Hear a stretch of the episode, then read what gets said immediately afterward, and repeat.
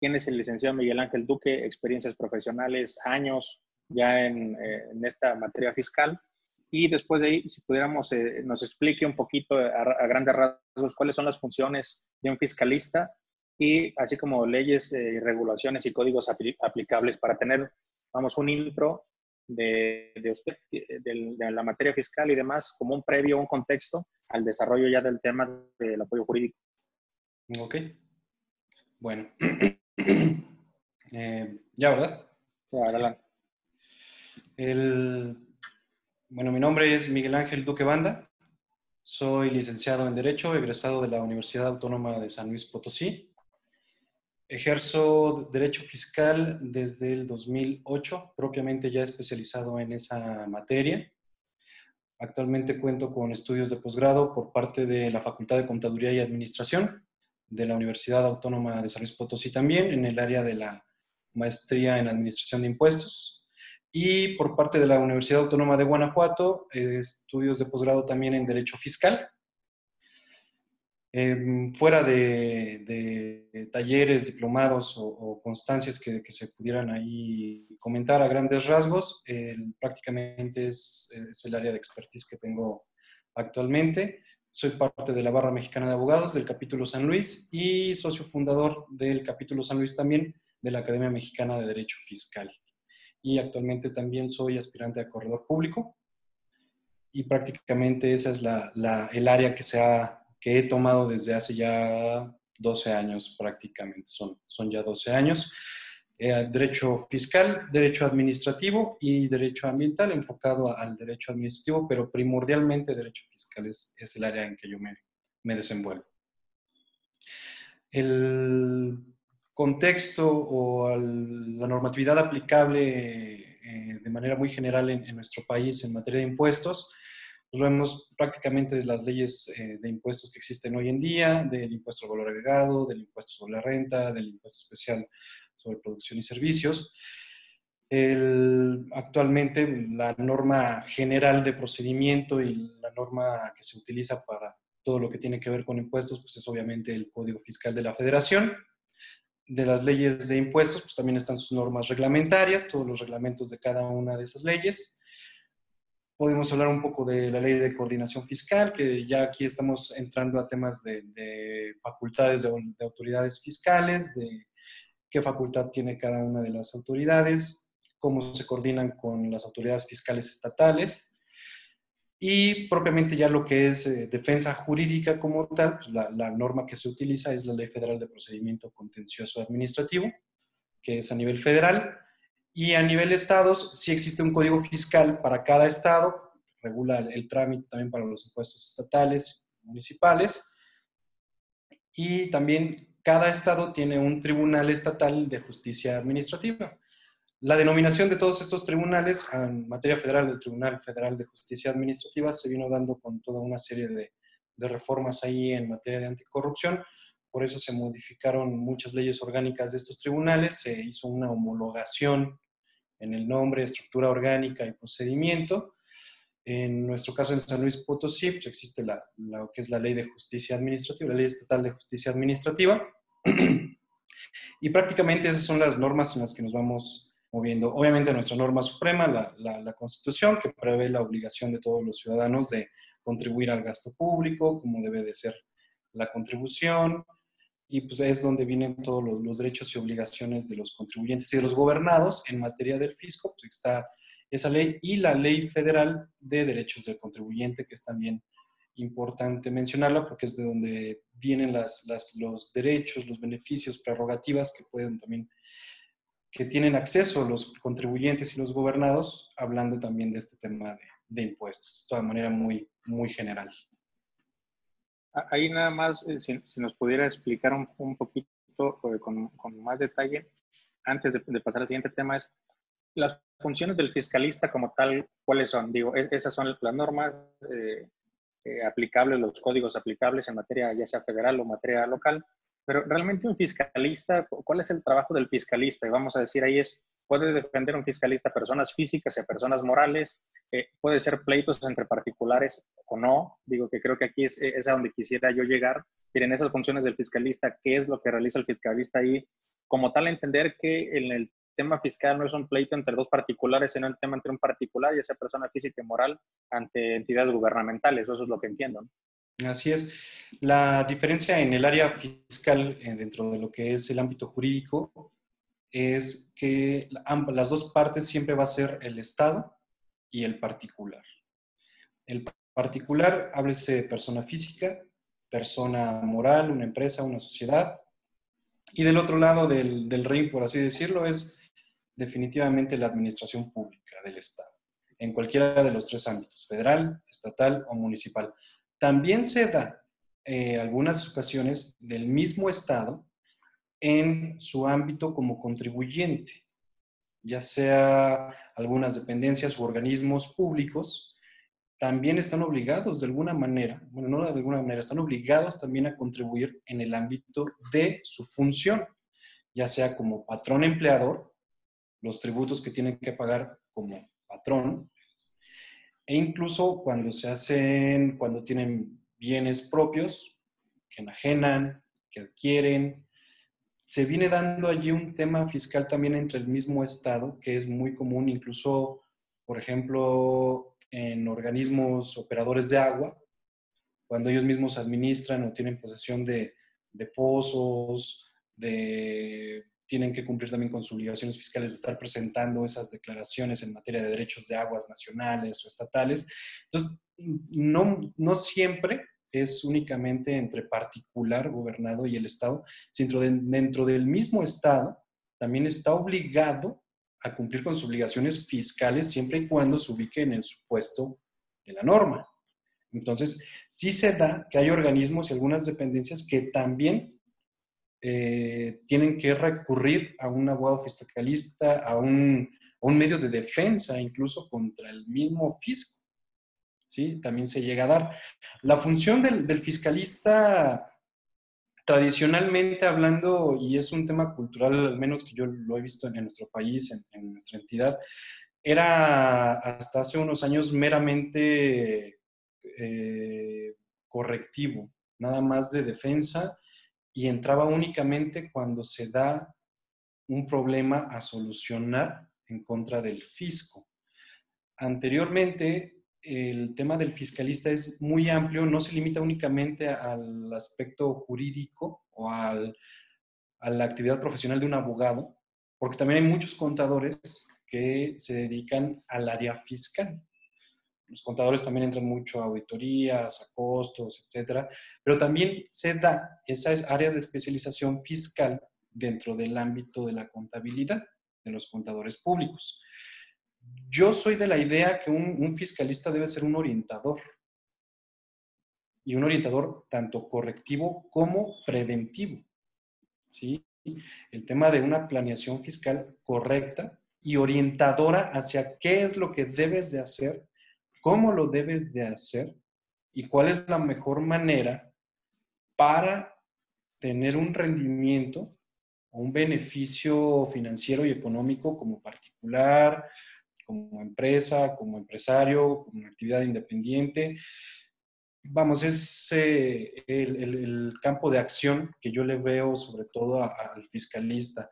No siempre también está enfocado a temas de empresa o de profesionistas. También se ha dado mucho el caso y lo veíamos hace unos años en el tema de los impuestos a los depósitos en efectivo, donde también tuve una, intervención en una, en una columna, donde, por ejemplo, muchas amas de casa que reciben el gasto propio del hogar, que no se dedican a una actividad económica, sino más bien su actividad es la del hogar, administrar el hogar, eran fiscalizadas por parte del Servicio de Administración Tributaria por los depósitos en efectivo que se estuvieron dando hace unos años y que estaba regulado en una ley de un impuesto federal. Obviamente la intención de esa ley era fiscalizar los depósitos que no estuvieran declarados, pero se dio mucho en, aquella, en aquellos años que también fiscalizaban a muchas personas que no realizaron una actividad preponderante, una actividad económica, y aún así fueron de una u otra manera casados por el Servicio de Administración Tributaria para que declararan o aclararan esos ingresos que tenían en cuentas bancarias. Entonces, desde allí entra la, la función orientadora del fiscalista, yo le veo precisamente para evitar una situación donde se ponga en riesgo el patrimonio de un empresario, de una familia, etc. Esa es la actividad preponderante que yo le veo a, los abogados fiscalistas, a los contadores fiscalistas. Esa es la función que yo le veo a cumplir y el objetivo que se debe de, tener siempre en mente. Aquí le quisiera preguntar, licenciado Duque, que ahorita tocó un tema que, que a lo mejor nos, adelantamos un poquito más o menos a lo que tenía previsto, pero que, es muy importante, que es ese tema de la abogacía preventiva en, en, el, en, el, tema general. Y eso me, quisiera llevar posteriormente esa abogacía preventiva a un tema de, de compliance, un tema de, de, hecho, este, esta entrevista se va, se va a generar dentro de la tribu del, del M2M, que es el nombre que lleva como tal la tribu, en una diversificación que es la de compliance. Y estamos metiendo ahorita por el momento el, el compliance desde su ángulo legal. Entonces, estamos viendo ese compliance legal a, a nivel corporativo de organizaciones en materia mercantil, fiscal, laboral, etcétera, ¿no? penal, civil. Eh, eh, y, y, es, y, como le comento, esta entrevista va, va, enfocada hacia allá, pero hablando de esa abogacía preventiva, que creo que, eh, como bien lo comentan, el tema de en el tema fiscal, muchas veces se recurre a un fiscalista ya cuando hay un problema con el seguro social, cuando hay un problema con finanzas, cuando hay un problema con Hacienda, ¿no? Eh, y creo que se debería adoptar, como bien lo menciona, por tener esa abogacía previa, esa planeación fiscal para obtener los beneficios económicos, ahorros o evitar algún perjuicio más adelante por una casa eh, de, del, del, sistema de administración tributaria, si se pudiera llamar de esa manera. Eh, y, eso, eso me, me, queda muy, muy claro, pero ahorita en el, en el, caso particular, haciendo un paréntesis de estas amas de casa, donde, vamos, existía esa persecución por los depósitos en efectivo, eh, me queda claro que hay que tener ese cumplimiento. De hecho, el, el, siguiente paso que quisiera que revisáramos es el tema de derechos y obligaciones de las personas físicas y morales en, en términos fiscales. Pero hablar de una, a, donde quiero llegar es que hablar de una planeación fiscal eh, donde haya un fiscalista o haya alguna información en materia fiscal a una ama de casa, lo vio bien complicado, ¿no? Entonces, ¿cuál es, cuál es la legislación aplicable en ese tema? Yo sé que obviamente el desconocimiento de la ley eh, no exime del cumplimiento de la misma, pero ya, ya he llevado esto a la práctica, a la realidad. ¿Cómo es que el SAT o cualquier institución espera que una ama de casa, eh, vamos en, en el, en, hablando de, el promedio de las amas de casa eh, pudiera estar al tanto de ese tipo de depósitos en materia fiscal por cuestiones de corrupción o lavado o algo. O sea, ¿cómo se regula esa parte? ¿Si, me explico? O simplemente la ley dice, está en la ley y no importa si es ama de casa o si eres empresario, tienes que cumplirla. Ese tema en particular eh, de las amas de casa, ¿cómo, ¿cómo lo revisó en este artículo al cual le invitaron este, a participar? Y ya después de, de, de, hacer esa explicación, a lo mejor brevemente, y porque puede ser una ama de casa, como puede ser a lo mejor una, una gente en algún tianguis o alguien en, o sea, muy pequeña escala, ¿sí me explico? Que, que, de nuevo entiendo, todos ellos deberían de tener conocimiento de temas fiscales, penales, civiles, mercantiles y lo que le atañe el negocio que tengan o a ellos como personas o a nosotros como personas, empezando, como bien mencionó, por la Constitución. Pero después de explicar ese tema de amas de casa o los que queden en estos ejemplos, pasar a lo mejor al tema de derechos y obligaciones de personas físicas y morales en materia fiscal. Sí, pues digo, va, incluso lo podemos tomar ahí de, de la mano. El, nuestro sistema tributario actual, como lo tenemos en nuestro país, eh, y de hecho a nivel internacional ya se maneja así, es el nuevo criterio, ya tiene varios años que se está manejando así, se refiere sobre todo a, incluso hablando en el tema de impuestos en efectivo, se habla sobre el tema del impuesto sobre la renta. La renta como tal es lo que llamamos el patrimonio o la riqueza de un particular. La, la, es lo que se genera, la renta. Y los estados, no me refiero a, la entidad estatal, sino a nivel internacional, el estado, el órgano de gobierno, uno de los principales ingresos que tiene en materia tributaria es precisamente el impuesto sobre esa renta, sobre esa riqueza que genera cada persona. ¿Cuál es el criterio que se utiliza? Obviamente el de territorio o la territorialidad. Si yo genero una riqueza en este país, en este territorio, en esta demarcación territorial, entonces en esa demarcación territorial yo estoy obligado a cumplir con el pago del impuesto sobre la renta. En automático, yo genero un ingreso, la regla general es, yo genero un ingreso, yo estoy obligado a declararlo y a tener debidamente soportado de dónde se origina ese ingreso en empresas, en trabajadores independientes, en comercios, obviamente hay una actividad económica. Y derivado de esa actividad económica es entonces donde yo ya estoy obligado a cubrir mis impuestos. Pero en este otro caso, cuando no son personas que desempeñan actividades económicas, como las amas de casa, como los mismos estudiantes, incluso eh, Actualmente hay, estudiantes que superan la mayoría de edad, que siguen viviendo con sus padres, que siguen estudiando, que no tienen una actividad económica, un trabajo remunerado como tal, pero que aún así tienen una o manejan una cuenta bancaria. Y en esa cuenta bancaria, pues también dependiendo del poder adquisitivo de los padres, de los ascendientes o de la persona obligada a la manutención, varía ese ingreso que tiene ese estudiante, esa ama de casa, o a lo mejor este, eh, tengo familiares eh, directos o indirectos que no tienen ese, una, una, actividad económica como tal, que dependen económicamente de mí, pero yo por mi actividad económica me es más fácil manejarles una cuenta bancaria y estarles depositando desde ahí.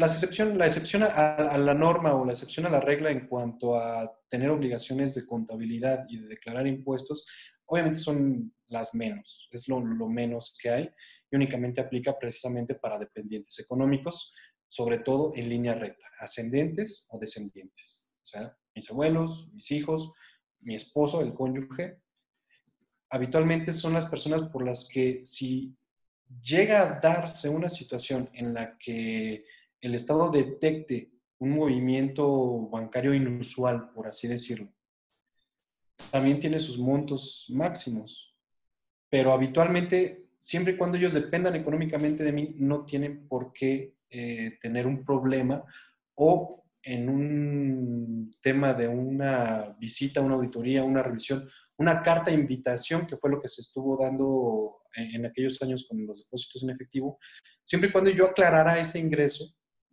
que me ubicaba en ese supuesto donde yo soy ama de casa, yo soy estudiante, recibo el ingreso por parte de, de las personas que, que me, dan una manutención, no se llegaba a más.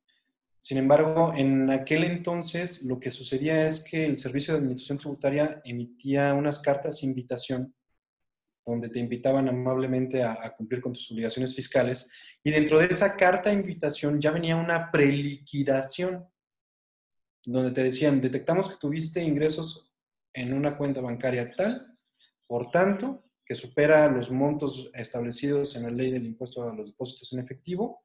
Por lo tanto, se te genera un impuesto de tanto y tanto y te va tu línea de captura para que la cumplas y para que le pagues los impuestos que te correspondían. O en su defecto, comparezcas ante esta autoridad, ante el Servicio de Administración Tributaria y aclares tu situación fiscal.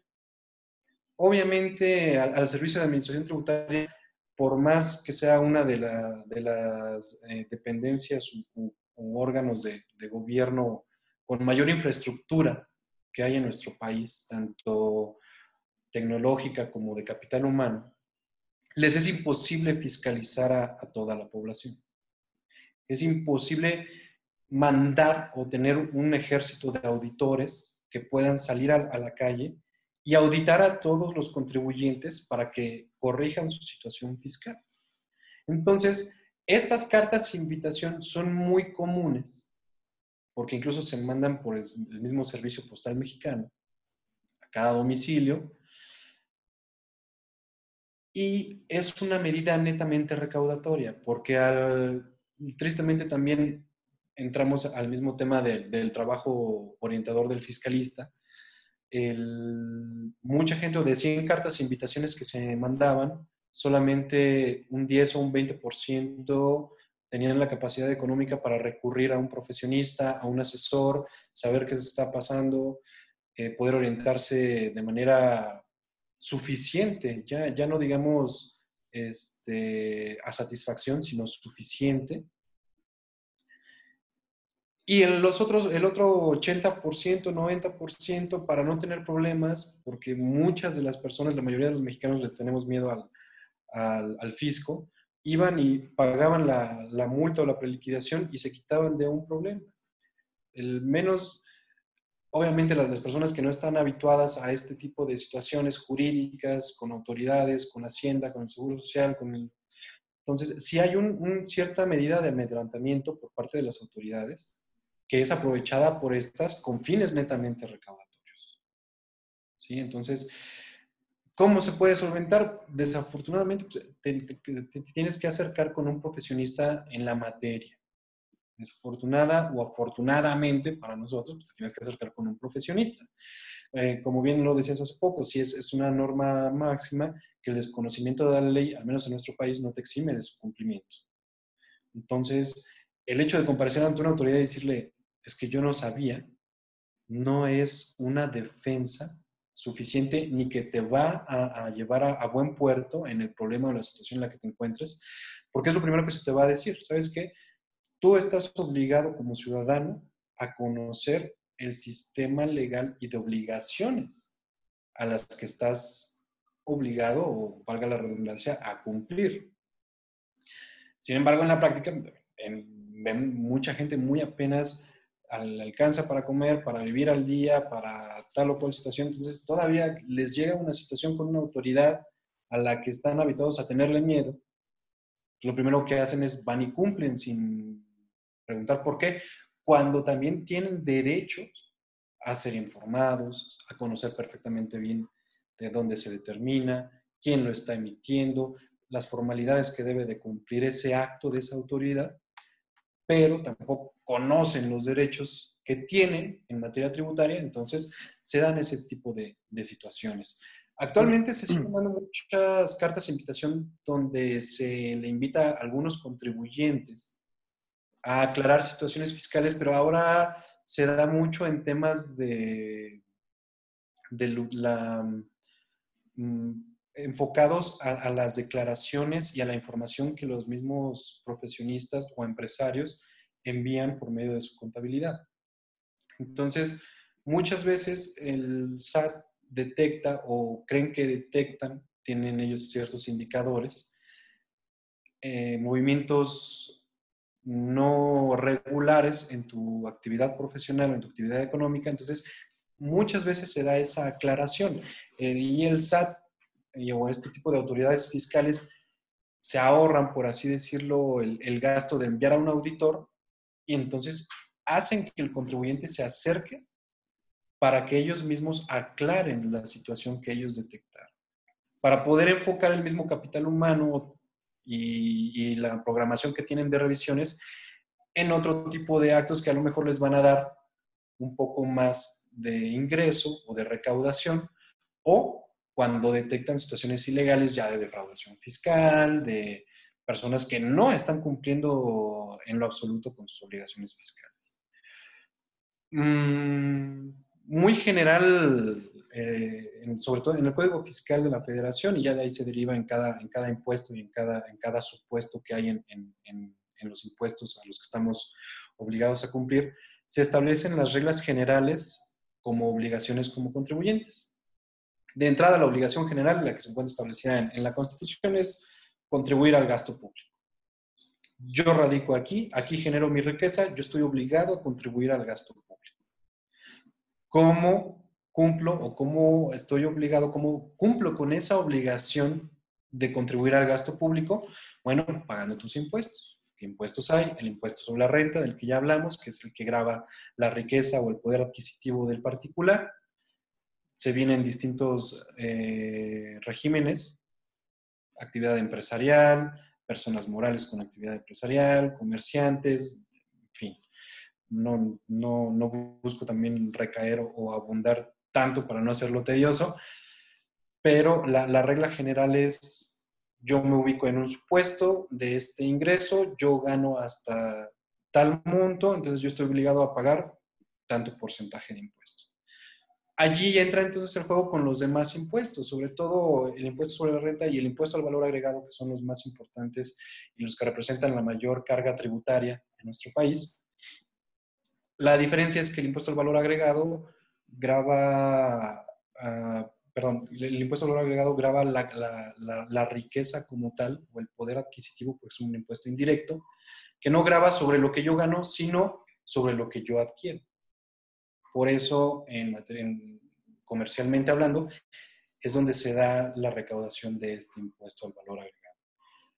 ¿Cuál es mi obligación? ¿Cómo voy a pagar con esos impuestos? Bueno, en cada uno tengo que presentar una declaración provisional mensualmente y al final del año presento mi declaración anual donde hago una relación de todos mis ingresos, de todas mis deducciones autorizadas, declaradas y prácticamente esa es la, la regla general en la que yo cumplo con esa contribución del gasto público.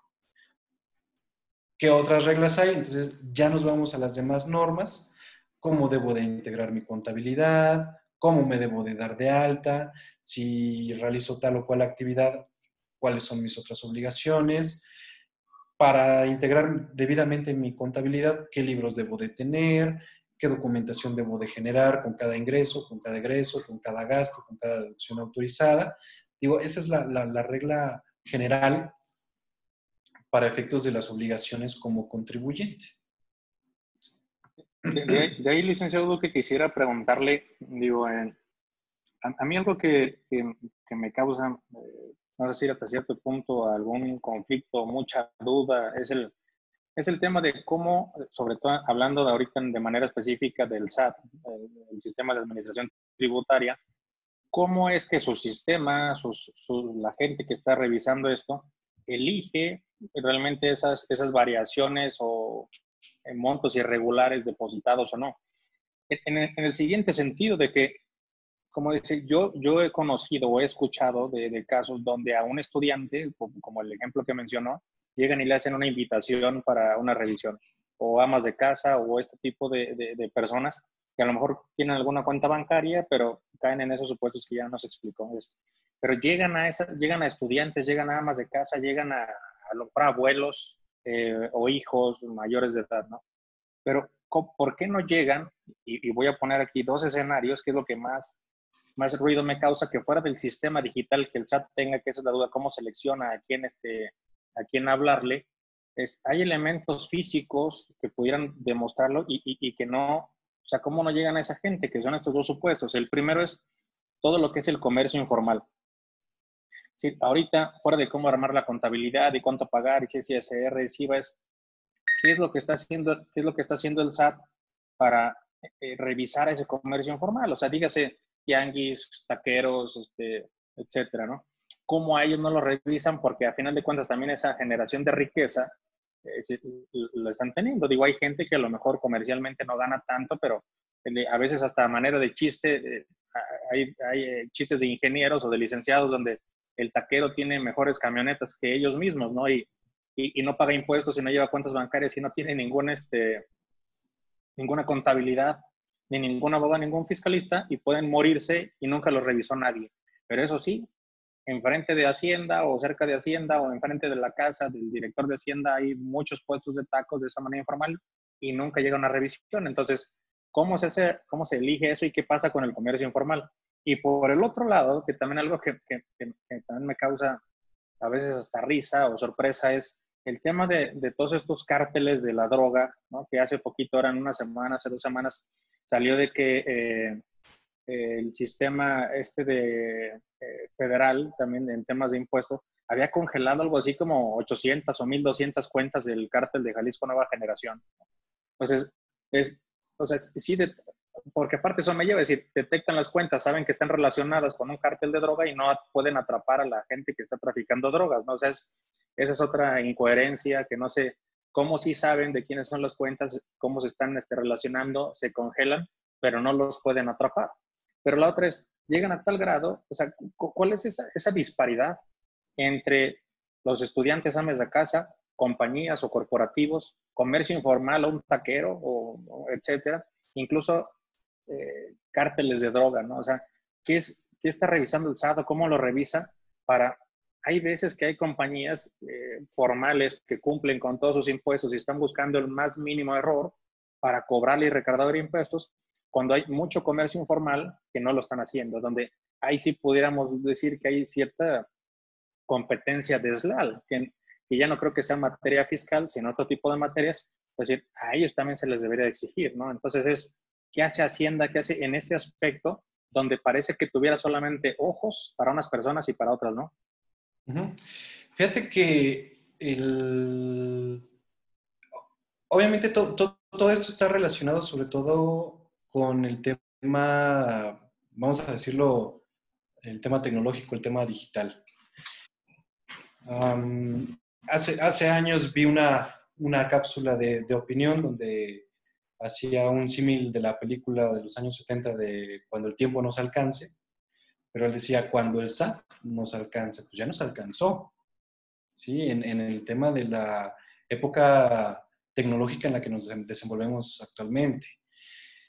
Mm, siempre ha existido, sobre todo en, en el sistema de administración tributaria, la regla o la obligación de tratar de captar, no de captar, sino de crear una cultura contributiva en donde todos los ciudadanos que realizan una actividad económica cumplan con sus obligaciones fiscales. Obviamente esto es un tema cultural. Eh, aquí en México vemos la manera de no cumplir. Sí, lo, tenemos en, nuestra psique, en nuestros genes, este, como el pozole, etcétera, etcétera. O sea, nosotros vemos cómo no cumplir o cómo cumplirlo menos. Es un tema cultural. Pero si nos enfadamos y sí nos molestamos porque los hospitales no son suficientes, porque el transporte público es deleznable, porque las calles no están pavimentadas, porque tenemos este, elementos de seguridad pública que no están ni bien preparados ni bien pagados. En fin, o sea, es una cadena interminable. Pero precisamente lo que se busca concientizar a las personas es que nosotros tenemos que cumplir con ese, con ese gasto también para que el Estado tenga su obligación de procurarnos a nosotros las mejores condiciones de vida como sociedad. Así de sencillo. Obviamente, si el taquero de la esquina vende millones al día y no tributa, pues se genera ese desequilibrio. Desde ahí ya entramos en ese tema de desequilibrio. Y el tema de la informalidad también es un problema que se vive en nuestro país desde hace años y que no se va a acabar. Mm, lo que ha pasado, más que, eh, obviamente deben de, esta dependencia y las otras dependencias tienen sus, sus maneras de detectar movimientos inusuales o cuando una empresa sí hay que auditarla y cuando no, tienen sus indicadores. Lo que se ha venido suscitando, de, yo lo he visto, pues sobre todo justo desde hace 10, 15 años a la fecha, es precisamente que ahora estas autoridades fiscales se apoyan mucho en los medios tecnológicos. Desde el 2014 con el tema de la contabilidad electrónica, el tema de los depósitos en efectivo, que antes pues, no estaba regulado, se vino dando toda una situación con, y una armonía entre sistema financiero, sistema de bancos y el mismo sistema de administración tributaria, donde, por ejemplo, si tú eres una persona que está en la informalidad, que nunca has pagado impuestos, como que no has presentado tus declaraciones, siempre pagamos impuestos. Desde el, si yo voy y compro un refresco a la tienda de la esquina, yo ahí ya estoy pagando un impuesto al valor agregado y un impuesto especial sobre producción y servicios. Pero ya viene cargado. El precio final, yo ya estoy pagando con ese impuesto. Sí, en realidad, siempre pagamos impuestos en cualquier momento. Eh, desde que sacamos una licencia de conducir ya se están pagando impuestos. Cuando estoy comprando una casa estoy pagando impuestos. Cuando compro mis papitas en la esquina y mi refresco estoy pagando impuestos. Pero que se ha venido dando esa, precisamente esa armonía y ese apoyo entre todas las autoridades que implican el, el sector económico a nivel país, empiezan a homologar criterios y ayudarse unas con otras. Incluso está regulado en la ley que se pueden apoyar entre ellas para recabar información cuando hay una auditoría, por ejemplo, una revisión. Pero, ¿qué ha sucedido? Que el Estado ha empezado a poner candados. Entonces, lo que te decía, en, los, en el tema de las tarjetas o de las cuentas bancarias, ya está en norma que si tú no te has dado de alta en el SAT, en el sistema, no, si no tienes un RFC, no, si no te has dado de alta en el Registro Federal de Contribuyentes, pero generas una cuenta bancaria, ya sea de crédito, de débito, de ahorro, esa entidad eh, bursátil, ese banco, te genera en automático un RFC con una homoclave. Entonces, desde ese momento, ¡pum!, tú ya estás en la mira del SAT, ya estás en la mira del fisco. Ya tienes un RFC y un domicilio donde te pueden localizar. Y si no has cumplido con tus obligaciones de declarar tus ingresos, entonces desde ahí ya estás en un foco rojo donde te puede llegar una carta de invitación, donde te puede llegar una comunicación, porque entonces no estás en regla. Estás gastando pero no estás pagando el impuesto por ese ingreso que utilizas para gastar. Esa es la, situación, son ese tipo de candaditos que hay. Lo vemos ahora con la contabilidad electrónica, donde ya estamos obligados a enviar la contabilidad electrónica, ya la Corte dijo que es legal, que es constitucional. Entonces, también eso le facilita el trabajo al fisco para identificar o para cuándo entras o no en esos indicadores en ese semáforo por el cual ellos están facultados para entonces generarte una auditoría, generarte una carta de invitación o para saber qué está sucediendo. Candados como los que se han venido dando los últimos años para los contribuyentes que están como no localizados, como desaparecidos, la habilitación del domicilio fiscal, que ya van y te revisan que efectivamente ese sea tu domicilio fiscal, Ahora, para el comercio formal, para la empresa formal, pues precisamente toda la facturación o la medida de presión de cancelar tus sellos digitales con los que ya no puedes timbrar, con los que ya no puedes facturar, con los que ya no puedes obtener ingresos, se empiezan a acotar todos esos canales y esas vías que se tenían o que eran mal utilizadas antes, precisamente para evadir esa obligación fiscal. En materia de impuestos son dos conceptos, que es la evasión que es el tema ilegal, que incluso ahora ya está de moda, la evasión fiscal, la defraudación fiscal, que ya está equiparada a crimen organizado siempre y cuando se ubiquen o se cumplan con determinados supuestos, y lo que se llama la ilusión fiscal, que no es propiamente evadir, sino ver la manera de no, de pulverizar ese pago de ese impuesto o de disminuirlo lo más que se utilizando las reglas que el mismo Estado establece en la normatividad para que tú puedas deducir gastos, para que tú puedas este, declarar menos que exenciones a las que tienes derecho o por las que no tienes que pagar, o la manera de compensar impuestos, etc. Entonces, más que nada, esa, esa es la, la, la situación que se ha venido dando desde hace varios años, donde el SAT ya utilizando la tecnología que tiene a la mano, precisamente genera esos indicadores para poder revisarte. Y en el tema informal, obviamente el, manejo de efectivo, si no se declara, si no está en una cuenta bancaria, es más difícil para el SAT saber cuánto estás generando y si eres sujeto de una revisión o si estás o no cumpliendo con tus obligaciones. Se da mucho el, comercio informal pues, en actividades que están abiertas al público en general. Y con el tema ahora, por ejemplo, que hay con el narco, sobre todo, mm, pueden identificar de quién es una cuenta bancaria o quiénes tienen propiedades, quiénes tienen este, bienes inmuebles, quiénes este, van y se compran una casa en la zona más cara cuando son personas que nunca pagaron impuestos. O van y se compran el camionetón del año que, que pasa el límite establecido y oye, tú nunca trabajaste y de la nada ya tienes una camionetota del año que vale lo mismo que una casa, ¿qué está pasando allí?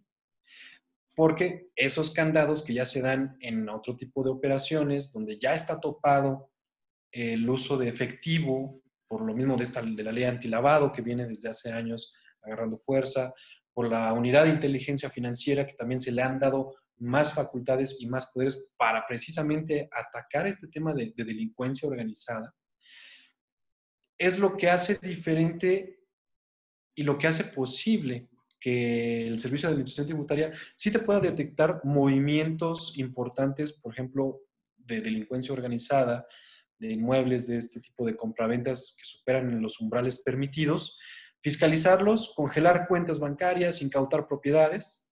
Es más fácil para ellos que el taquero que vende mil tacos jueves, viernes y sábado y que guarda el dinero en el colchón y que va y gasta en efectivo, no se compra a lo mejor la trocona del año, pero tú sí tiene a sus hijos en la escuela, si los viste bien, este, comen bien, tienen un carrito modesto, se compran una casa no muy cara, que no pase el umbral permitido también de, de dinero en efectivo. Entonces, es un poco más fácil relativamente hablando, digo, tampoco es que así lo sea siempre, pero sí a lo mejor es más fácil para este comercio informal no ser tan fácilmente detectado por el fisco que en la delincuencia organizada donde se utilizan y se manejan cantidades exorbitantes de dinero. Y la diferencia también estriba justamente en grandes empresas o corporativos, pues que al final del día sí generan una contabilidad, sí cumplen con sus obligaciones fiscales, ven la manera de qué más pueden hacer deducible, cómo pueden reducir el gasto, cómo pueden reducir el pago de, de impuestos. Entonces, por eso es, ah, hay empresas que si bien tienen movimientos importantes de, de efectivo, de flujo, de, de, dinero en cuentas bancarias, pero al final del día están tributando, están cumpliendo con sus obligaciones fiscales, están generando un pago mensual y un pago anual. Entonces, no es tan en el foco rojo o en, en ese campo de visión que tiene el fisco para sí revisar a los evasores. Lo que sí es que se ha venido dando en estos últimos años, gracias a esos candados que se han puesto en las leyes, que sea más fácil para el SAT auditar a más personas que a lo mejor no están cumpliendo al 100% con sus obligaciones tributarias, con sus obligaciones de impuestos.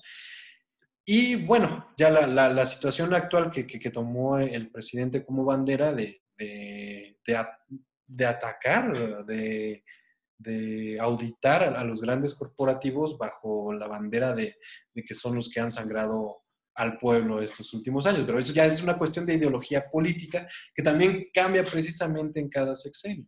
¿sí? Lo, lo que se dio y todo, todo la controversia que se dio de que el presidente no quiso dar exenciones fiscales, estímulos fiscales por la contingencia en la que estamos viviendo, cuando en otros sexenios sí se dieron, sobre todo en, temas incluso también de, epidemias, como en el 2009, donde sí hubo estímulos fiscales, sí hubo cierto apoyo al sector empresarial, al sector privado, para que pudiera salir adelante o con el menor daño posible por esa situación temporal que se dio en su momento.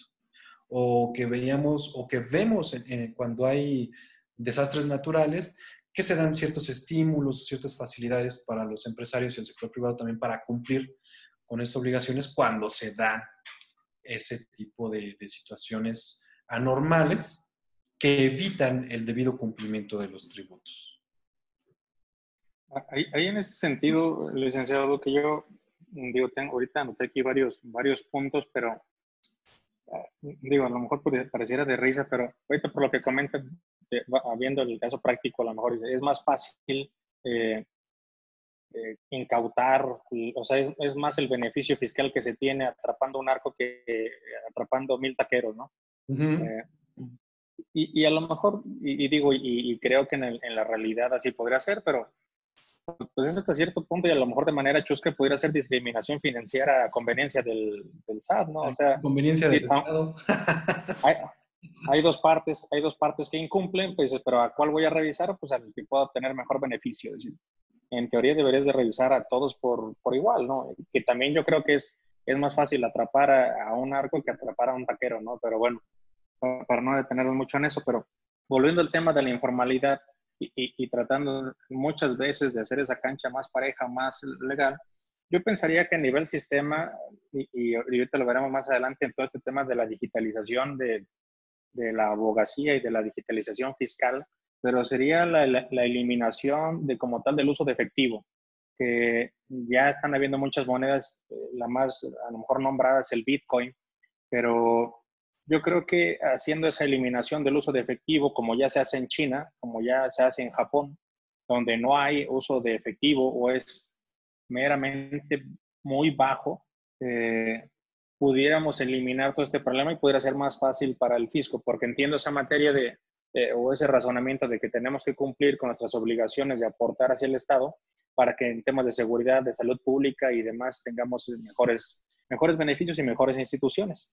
Eh, y eso se me hace bien y creo que el tema de, de todo lo que es fintech y todo lo que son monedas virtuales, China incluso ya ha hecho, ya está legislada su materia, su, su, moneda eh, electrónica como tal, donde incluso ahora eso está teniendo problemas eh, en materia económica debido a que todo el capital chino que está en otros países lo está retirando porque ahora no necesita la validación de su moneda en, en el extranjero por darle él con su propio banco peso a su moneda. Pero creo, que el tema de la eliminación del uso de efectivo sería buena, no a lo que tiene acostumbrado a lo mejor el mexicano, pero creo que en general ayudaría, ayudaría mucho.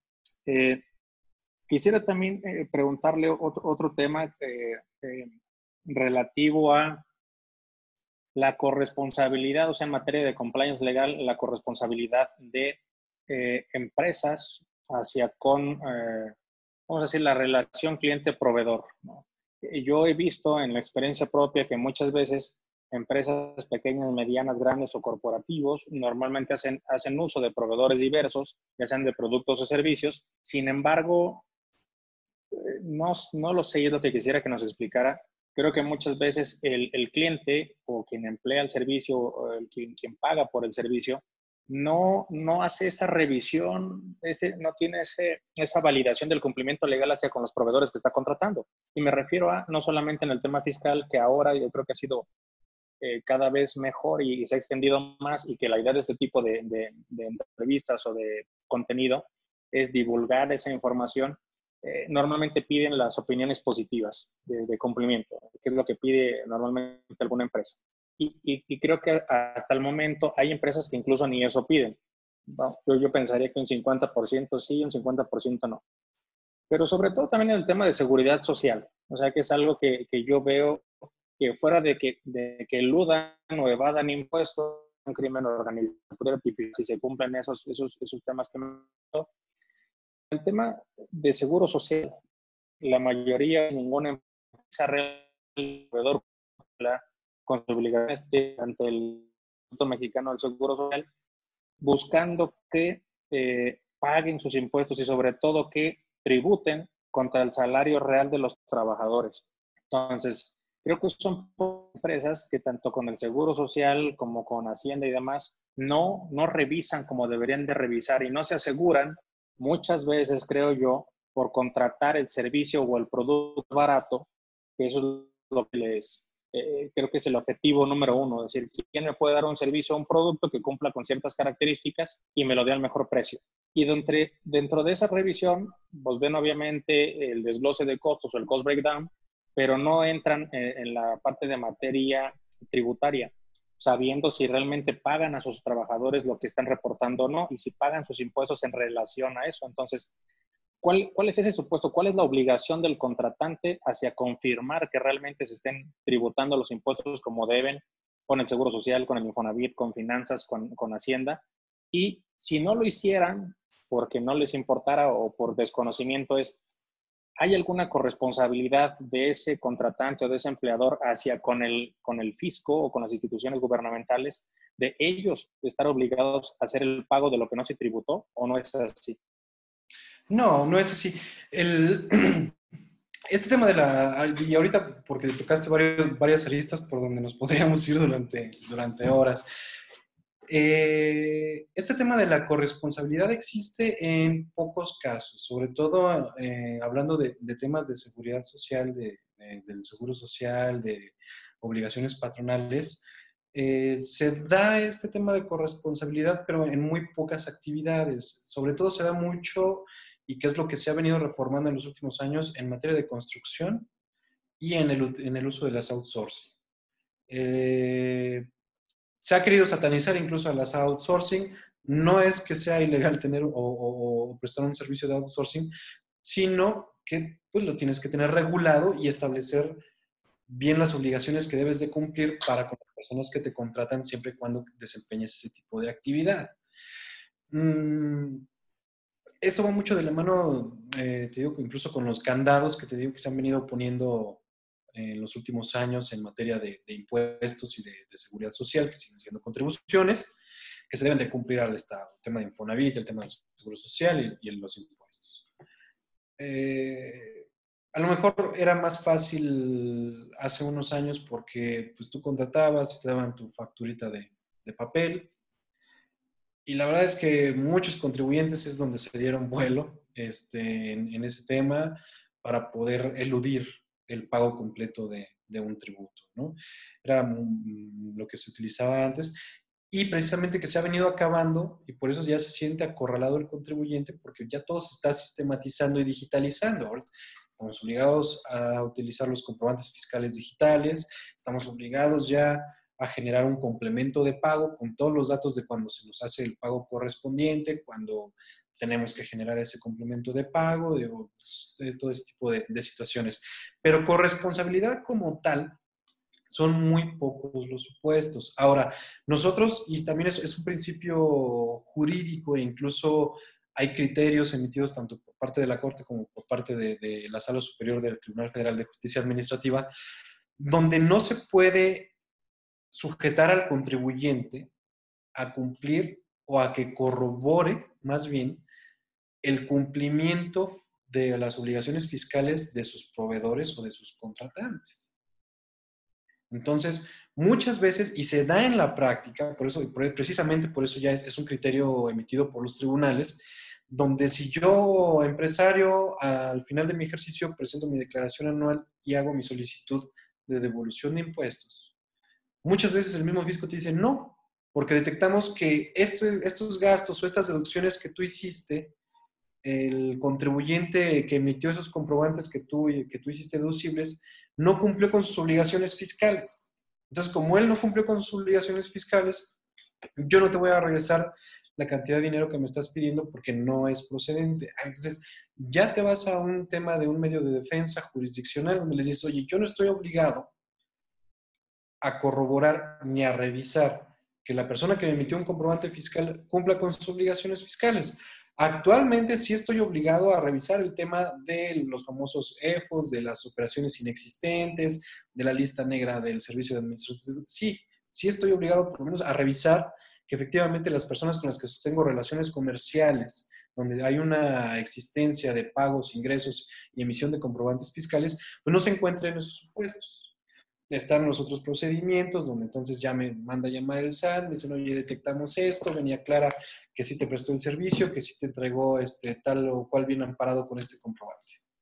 Pero como tal no estamos obligados. El tema de, la revisión de obligaciones, lo que se da muchas veces, sobre todo en industria, es para seguridad de la misma persona que está realizando la operación. Lo comentamos alguna vez, incluso la, la emisión de un de un cumplimiento, la emisión, la opinión positiva de cumplimiento de obligaciones, también no es garantía de que él esté pagando correctamente. Puede ser que sí te emitió un comprobante fiscal, pero estuvo tributando en ceros, no tuvo ingresos, no tuvo operaciones, que al final del día sí fuiste con una empresa a lo mejor que estaba emitiendo operaciones inexistentes, te tocó el, la factura, el comprobante fiscal antes de que lo revisaran, entonces ya la cerraron y ya creó otra, pero mientras tú ya, te quedaste con un problema. Entonces, se da mucho, sobre todo en nuestra industria, más que, más que por un tema de corresponsabilidad, es para un tema de protección, un tema preventivo, que se ha realizado costumbre entre el mismo comerciante, empresario, para poder seguir realizando sus operaciones habituales. Pero un tema de corresponsabilidad como tal no lo hay.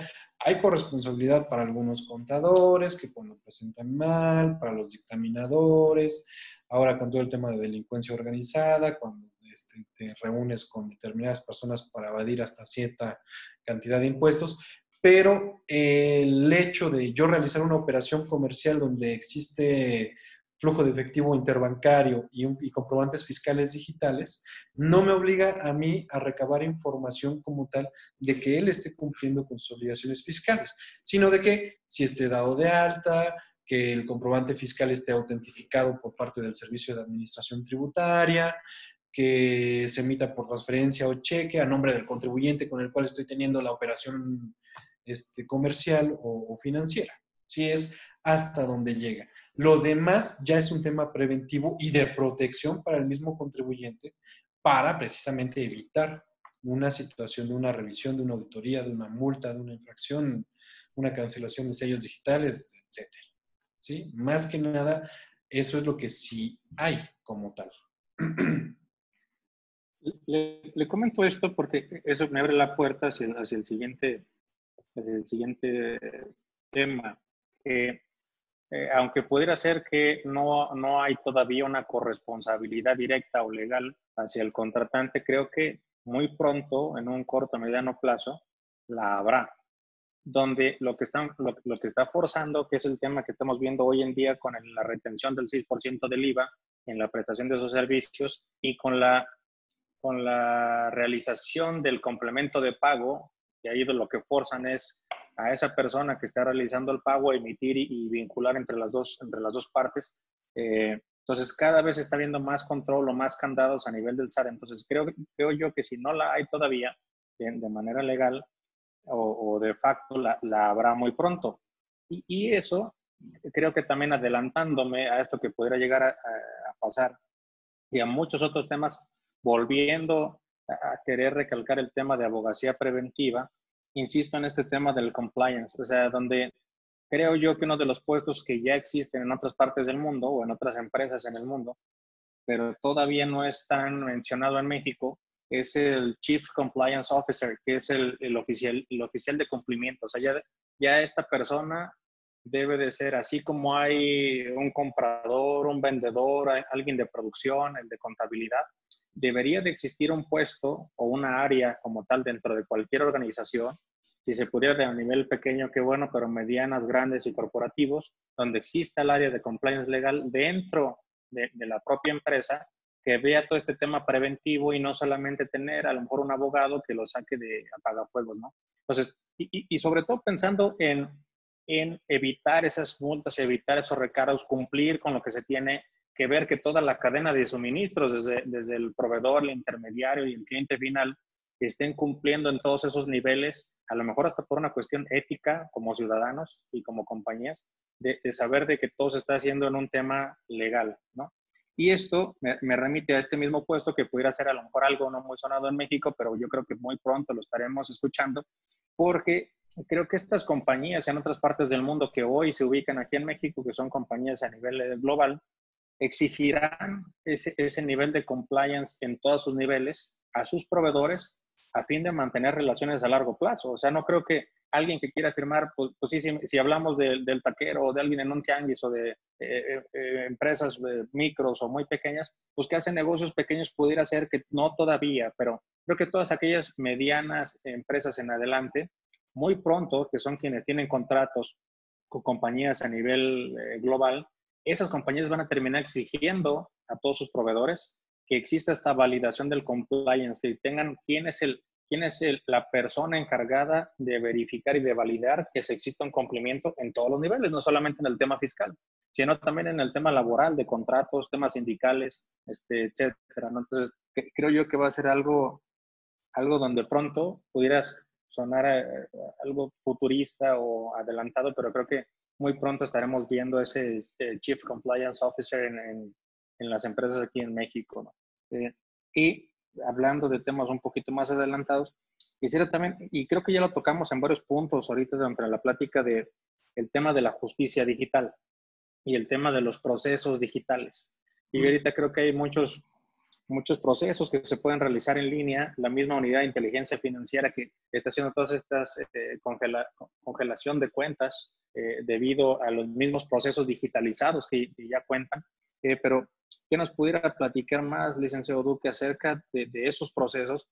Incluso en algún momento platicamos en algunas otras entrevistas el tema de juzgadores y abogados digitales, donde en el tema del juzgador digital existe una imparcialidad contraria a un juzgador humano, por así decirlo, donde se elimina el tema ideológico de prejuicios, etcétera, cuando un juez tiene que dictar sentencias hacia dos partes. Creo que aunque la metodología que se presenta o, las pruebas que se presentan pudieran ser claras y francas, yo creo que todavía en la práctica existe donde el juez, por algún prejuicio, prejuicio ideología o favoritismo, selecciona más, o sea, quién gana o quién pierde un caso. Entonces, creo yo que dentro de ese eh, tema de digitalización, hablando de juzgadores digitales, se pudieran eliminar esto. Entonces, eh, le comento estos casos nada más para hacer un, un parteaguas y decir, dentro de esos procesos, sistemas, abogados, robots, porque en algún momento lo llamamos así, ¿no? El abogado robot, el juzgador robot, eh, o la justicia digitalizada es, ¿qué nos puede comentar? ¿Qué es lo que al día de hoy se puede vivir, ya existe, y qué es, qué es lo que espera ver en, próximos meses, años en, el tema de digitalización de la abogacía? Sí, mira, eh, bueno, vamos como, como dijo Jack el Ecuador, vamos por partes. Este, en cuanto al primer tema sobre el, oficial de cumplimiento, yo creo que eh, más que verlo ya en, la práctica o, un, un, puesto como tal a nivel empresa, es una necesidad que ya existe.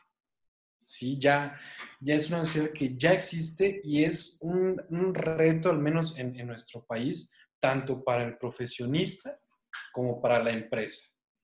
¿Por qué? Digo, cada vez conforme va, vamos avanzando en, esta época en, la que nos ha tocado vivir, mm, ya la, empresa, el empresario necesita precisamente esa, esa área tanto de planeación, prevención y corrección. Digo, es algo que no es nuevo y que al menos el tema empresarial, comerciante, pues, es algo que siempre ha existido allí. Pero es en donde se nos ha puesto contra las cuerdas a los profesionistas que estamos en el área del asesoramiento, dígase contadores, dígase abogados sobre todo. Digo, no es un, no es un secreto a voces, sino es, ya es, es algo de dominio público te dicen abogado y te vienen por lo menos cinco chistes para decir que un abogado es lo más corrupto que puede haber. Digo, eso es, es eh, invariable ya a estas alturas. Nosotros, desafortunadamente, el gremio del abogado somos los primeros que nos hemos encargado de echarnos tierra y de demeritar la, la labor a la que nosotros nos dedicamos, o al menos a la que en el sector de, de, de profesionistas lo queremos hacer bien, ¿sí? Entonces, es donde se le pone también a las escuelas al profesionista y sobre todo eh, yo lo veo como un tema también desafortunadamente cultural. Eh, para empezar, en cualquier ciudad, cada año egresa un ejército de abogados entre universidades particulares, privadas, las que se ponen arriba de cada OXO, las que están en línea, etc. Entonces, tienes una sobreoferta de profesionistas, pero de toda esa oferta, en realidad son pocos los que le apuestan a una especialización. El tema de la especialización, yo no lo veo como que te limites a un área, sino que sobre esa área que tú eliges, tienes que complementarlo con lo demás. Ah, yo en, lo particular, desde que conocí la materia de impuestos, la materia administrativa, todo lo que tiene que ver Estado, gobierno, eh, Estado particular, yo me quedé enganchado en esta área y es a la que me he dedicado y es sobre la que he trabajado y estudiado y leído y releído y hasta en vacaciones me la paso leyendo. Casi no tengo vacaciones incluso. Entonces, es donde se debe de dar ese trabajo del asesor, del abogado, de la especialización, para poder brindar un servicio completo o por lo menos un servicio de calidad y que brinde confianza. Desafortunadamente, luego nos pasa que muchos de los comerciantes o muchos empleado, empleadores tienen el familiar que el sobrino estudió derecho, ah, pues pregúntale a fulanito, pero todavía no acaba, entonces miren, yo escuché que el maestro me dijo, que un amigo me dijo. Entonces, por eso digo que es un tema cultural, donde a lo mejor sí está lejos la creación de, esa, de ese puesto como tal, pero eso no significa que no sea necesario y que al día de hoy ya se esté utilizando, ya sea por medio de despachos externos, o de un abogado interno y que ya en asuntos que escapan a, su alcance o a su conocimiento, entonces apoyarse con, alguien externo que esté especializado en la materia. Entonces, esa situación ahorita yo ya la veo necesaria, tanto por parte del sector económico como por parte del gremio que se dedica a asesorar a empresas, se dedica al tema corporativo más que nada enfocado a eso, porque de alguna manera el área fiscal toma, toca temas de seguridad social, entonces toma, toca temas laborales, toca temas civiles, corporativos, de sociedades mercantiles. Entonces es donde se debe de apostar por esa especialización y por ese estudio por parte del abogado. Culturalmente hablando, el empresario también solo está habituado a recurrir al abogado o al contador para temas de correctivos meramente, ya cuando ya traen al fisco arriba, cuando ya traen al seguro social arriba, cuando ya le vendieron un, un, inmueble o que viene con problemas, que tiene situaciones que no se revisaron en un principio, etc. Entonces, precisamente es de los dos lados, tanto del empleador como empresa, como del profesionista, el no pensar en que terminaste de estudiar y ya está allí. Entonces, un trabajo que no se acaba y que no se va a acabar nunca. Sin embargo, muchos este, colegas que se dedican a un nicho de asuntos nada más, no lo ven así o ya entran en un área de confort donde solo se dedican a determinados asuntos que no les representan mayor complejidad y es la, forma en la que se desempeñan este, habitualmente. Y eso nos lleva entonces también a qué está pasando. El, abogado, además de, estudiar y de estar pendiente, tiene que estar al día y con las nuevas vanguardias que se van dando. Ya el tema de la tecnología, el uso de tecnologías es algo que no se puede aplazar, es algo que no se puede olvidar y es algo con lo que vivimos día a día. Sí, ya no, ya no vivimos en aquella época donde en la escuela te encargaban un trabajo y lo hacías en, en máquina de escribir a lo que uno estaba habituado, incluso a investigar el tema del Internet, que nos da un, bombardeo de información, pero también no sabemos clasificar o revisar si esa información es correcta, es fidedigna, viene de fuentes confiables o seguras, que antes sí podíamos a lo mejor investigar un poquito más, mm, en, un poco de más tiempo cuando uno iba a las bibliotecas, a las enciclopedias, etcétera. Entonces, el tema de, la tecnología se viene dando ya en todo, en todo. Lo vemos ahora desde que ya podemos pedir comida desde nuestros dispositivos móviles, al alcance de, tocar la pantalla del teléfono. Entonces, si desde allí ya tenemos el tema de una digitalización, entonces también ya la vemos que se va dando en nuestra área profesional. En el tema del abogado, yo he visto este, esta utilización de medios digitales de forma muy pausada. Quisiera pensar a veces que es por lo mismo de la brecha generacional que existe entre los titulares de dependencias como los mismos jueces, que son personas que ya deben de tener una carrera, que deben de, de cumplir con determinada experiencia. Entonces son personas de mayor edad que todavía existe esa brecha generacional en el uso de las nuevas tecnologías. Em, hasta hace unos años, por ejemplo, en asuntos civiles, en asuntos mercantiles, en, todavía en asuntos familiares, el abogado tiene a, las personas que lo apoyan y uno tenía que ir a revisar directamente a, a cada juzgado, en cada tribunal, los acuerdos que se publican día a día. Pero entonces, te implica un gasto de tiempo, el traslado, el revisar, el pelearte con el del archivo, el del expediente, etcétera, etcétera. Entonces, ha ido evolucionando. Ya hay cierto acceso remoto y más fácil para revisión habitual en la carrera del abogado, en la vida profesional del abogado. Pero en lo que respecta a nuestra área fiscal, yo en, lo personal, eh, no, no, solo porque es lo que yo hago, pero sí he visto que ha tenido un adelanto mayor a diferencia de otras áreas del derecho.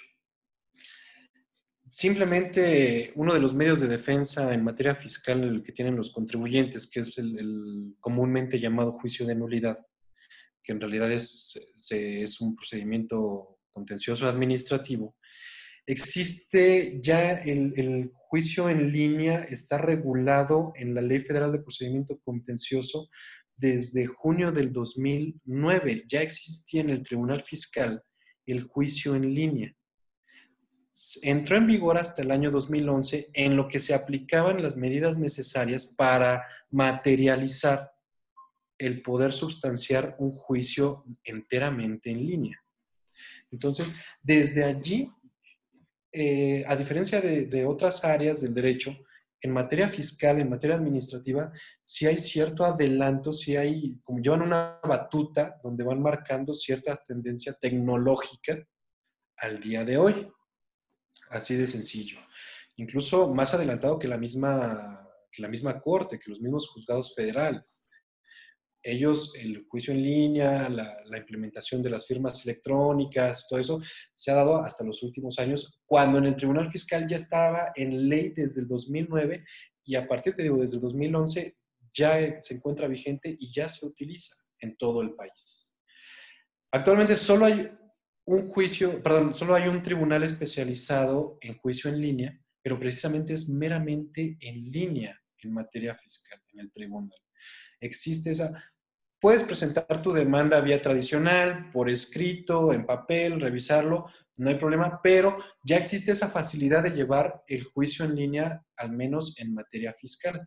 Y también, ¿cómo se ve? Lo que platicamos eh, hace, hace unos momentos, el servicio de administración tributaria es, yo considero, la dependencia a nivel nacional que también lleva una batuta en cuanto a herramientas tecnológicas puede desarrollar el Estado, precisamente por la tarea titánica que tienen de recaudar y de revisar todas las obligaciones fiscales y el ingreso del cual depende el país. Precisamente por eso el uso y la utilización y la implementación de todas las tecnologías para facilitarle a esta autoridad su trabajo, que es precisamente la captación del ingreso público. Sin ingreso público no hay Estado. Así de sencillo. Entonces, es una de las medidas más importantes que se desarrollan en cualquier país, la captación del ingreso público. Tan así que, por ejemplo, también hablando de, la materia, es desde el 2014 ya está el tema de la contabilidad electrónica, lo que hemos visto, cómo se vio, se fue dando paulatinamente la evolución y este cambio de la factura en papel de los comprobantes fiscales impresos a los comprobantes fiscales digitales, a la autentificación de los comprobantes fiscales, a los complementos de pago. Ya es un uso de tecnologías que, al menos para el abogado, o sí o sí te haces te alineas y lo tienes que utilizar, al menos en el área fiscal. ¿Sí? En otras materias se sigue llevando el sistema tradicional, el sistema en papel, vas y revisas tu expediente al juzgado y todo lo que ello implica. En materia fiscal, en materia administrativa, no, ya existe desde hace años implementado este sistema. Ahora con la contingencia y con todo el tema por el que estamos atravesando y por el que se está pasando por, el, por la contingencia sanitaria, se ha dado en materia de justiciables, eh, se ha acelerado ese proceso para poder facilitar la revisión y la substanciación vía remota. Pero, insisto, en, materia de impuestos ya existía y está desde hace años y ya nos alcanzó y tenemos que desde hace años cumplir vía electrónica tanto con obligaciones fiscales como el derecho a defenderte también en vía electrónica a diferencia de, otras materias donde se puede dar cierta interpretación, donde existe el factor humano en el alegato, en materia de impuestos, la materia de impuestos se le llama en derecho que es una materia estricta. Es, eh, no, no se presta mucho a interpretación porque estamos hablando de sanciones y de conductas tipificadas que pueden concluir en una sanción, en una infracción o en un procedimiento de revisión. Entonces, a diferencia de, lo que pudiera ser la automatización de un juez, en materia fiscal es relativamente más fácil saber, ¿sabes qué? ¿Cumpliste? ¿No cumpliste? Aquí está la evidencia, es refutable, no es refutable, la autoridad cumplió con estos requisitos, no cumplió con estos requisitos, entonces no hay de otra, es ilegal, no procede, o se tiene que reponer el procedimiento, o no procede la multa, entonces, es relativamente más sencillo en nuestra materia el poder llevar un procedimiento en línea, porque al final del día estamos hablando de una materia estricta donde o es esto o es aquello.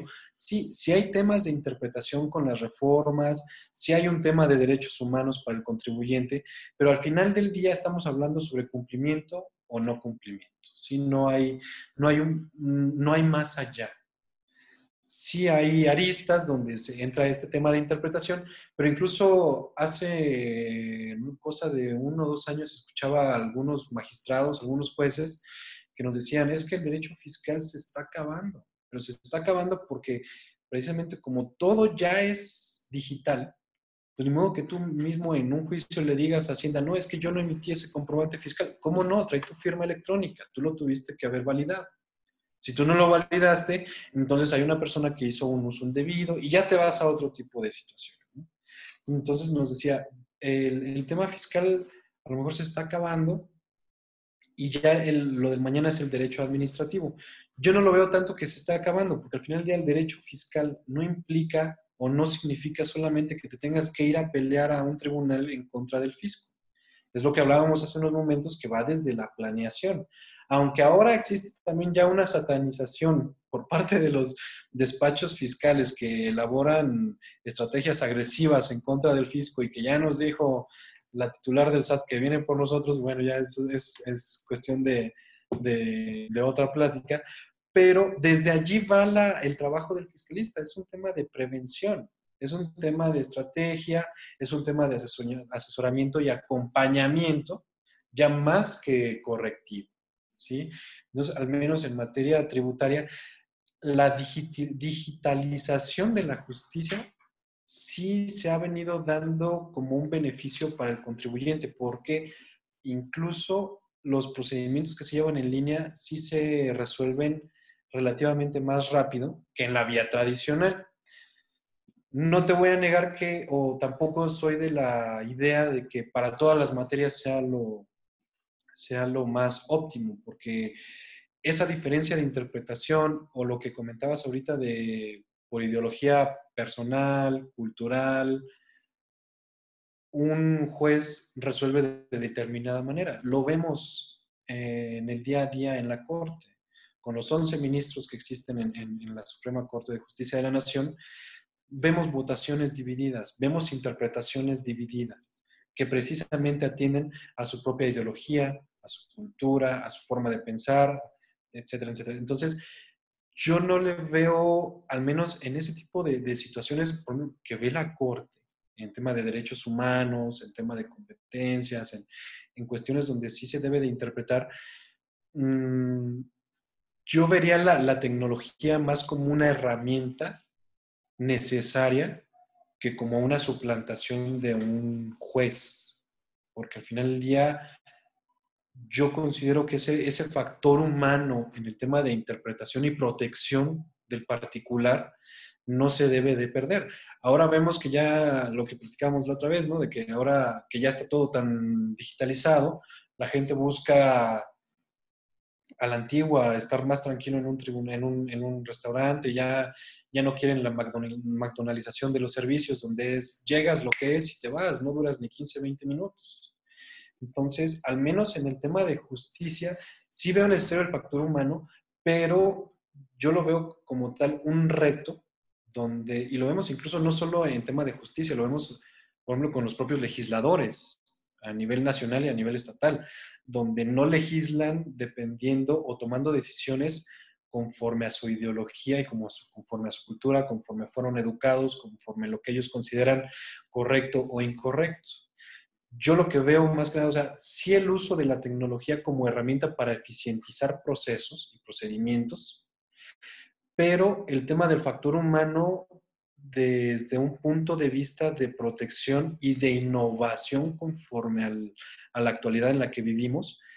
Es complicado, pero también tienen que dejar de lado la ideología con la que ellos comparten y emitir una resolución en base a la situación actual del país y de la sociedad. O sea, es más, más ese lado humano que yo le veo necesario que se debe de cumplir o que se debe de, de tratar de, de, solicitar como requisito para ostentar un puesto como un, como un juez, como un impartidor de justicia, pues hasta como una persona encargada de gobierno de la administración pública. Es como yo lo veo. Que, licenciado, me voy a regresar un poquito de, y como bien lo menciona, digo, creo, creo, que en el tema, en ese tema preventivo, en ese, en ese compliance como tal que hoy se ve y como bien lo menciona, como una necesidad eh, de, todas las, las, personas, ya sean físicas o morales, independientemente del tamaño de, de la corporación o de la empresa. Creo, e insisto, así como ese oficial de cumplimiento debería ser cada vez más necesario y también van a empezar no solamente dentro de las organizaciones, sino a nivel servicio, servicios de consultoría en compliance, así como al día de hoy hay proveedores de productos, de refacciones, de, eh, uniformes, etcétera, lo, que se necesita, alimentos.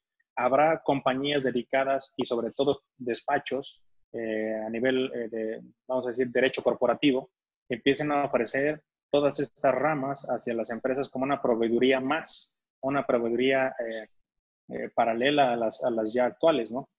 Donde se dé esa abogacía preventiva y, se cumplan todas las cuestiones éticas, laborales, fiscales, civiles, mercantiles, etcétera. Entonces, yo veo como tal, dentro del, dentro al menos, eh, en, mi experiencia personal, dentro del tema industrial y, y en, en, las diferentes industrias, que esos servicios de consultoría en compliance van a ser cada vez más frecuentes y van a ser cada vez más necesarios a manera que esta información y las nuevas reglamentaciones se vayan implementando. Y que esto me lleva a que el día de hoy y el día de mañana que se implementen estas nuevas reglamentaciones en, términos de compliance, como bien lo mencionó también, creo que, y, yo, lo, he dicho repetidas, repetidas ocasiones, y que no solamente se aplica a los abogados, que dice que luego los abogados tienen mala fama, son como los plátanos, que son más chuecos que nada. Entonces, yo, creo que ahí también ahí tendríamos que ver como abogados, como cualquier otro servicio, y, lo quisiera categorizar de esta manera, ¿no? Que hay abogados de brocha gorda y abogados de bisturí, ¿no? E, esa gente, como dice, que luego pues, no se especializa ni nada y terminan teniendo ideas que no están actualizadas y eso lleva a que obviamente puedan atender un caso, pero que el resultado sea fatal en algunas ocasiones. O tener un buen abogado, estos abogados de bisturí, que pudieran estar eh, actualizados con, con, más información, con, con, más todo, y que pudieran llevar esa prevención e incluso esas correcciones de forma adecuada en todos los niveles, ¿no? Eh, y aquí, ahorita que comentaban el tema de la, de la digitalización de todos estos procesos, eh, yo, yo, encontraba aquí, a, a lo mejor hay algunas, algunos ángulos que tuviéramos que revisar. El primero es en esa parte de juzgadores eh, digitales que hablamos que tienen que ser de manera imparcial y, y para no tener ideologías o prejuicios ante eh, dictaminar si es a favor o en contra, coincido que a lo mejor pudiera haber ramas jurisdiccionales actos procesales que apliquen y otros que no apliquen. Eh, en el tema fiscal, hablando de esa dicotomía de si se gana o se pierde solamente o cumples o no cumples, creo que es más fácil la digitalización de esos procesos. Y habrá otros, a lo mejor como procesos civiles o de derechos humanos, donde sea más complicada la digitalización, pero creo que tarde o temprano vamos a llegar a eso. Entonces, eh, yo, lo veo como que, y más porque, como lo comentamos también hace algunos días, eh, este tema de transformación digital es algo que a mí me apasiona porque creo que está muy pronto a llegar y que esto va a seguir avanzando, no solamente ahora durante la crisis o que se vio forzado por la crisis, sino que, permanecerá. ¿Y dónde? Eh, quisiera mencionar esto de que esto que obligó la crisis del COVID-19 eh, no se vea más como una excepción, sino como la regla. Ya el tema de hoy es digitalizar todas las profesiones a todas las personas en todas las industrias, ¿no? Entonces, y yo, quisiera aquí comentarle eh, dos, dos, temas en, en, ese mismo sentido digital, que Yo, creo que debería de haber, ya lo existe en tema fiscal, una, una firma electrónica avanzada o una, o algo se le llama la FIEL, que es con la que uno firma todos esos procesos, facturas y demás. Pero creo que en el sentido general, no solamente fiscal, debería de existir una firma electrónica única, en la cual eh, para cualquier este, asunto legal o para cualquier proceso, no solamente en el tema fiscal, sino ya sea civil, penal, eh, mercantil, e incluso la misma eh, IFE o INE o etcétera, pues que existiera ya una, una, firma única digitalizada donde eso sea lo que respalde, dígase, la huella digital de cada persona que pueda ser utilizada para, para procesos eh, generales, pues que existiera para aquí, que sean locales y sean federales y que independientemente de en qué parte de la ciudad o del mundo se encuentre, eso sirva para nosotros poder, eh, pues vamos a hacer trámites, trámites diversos.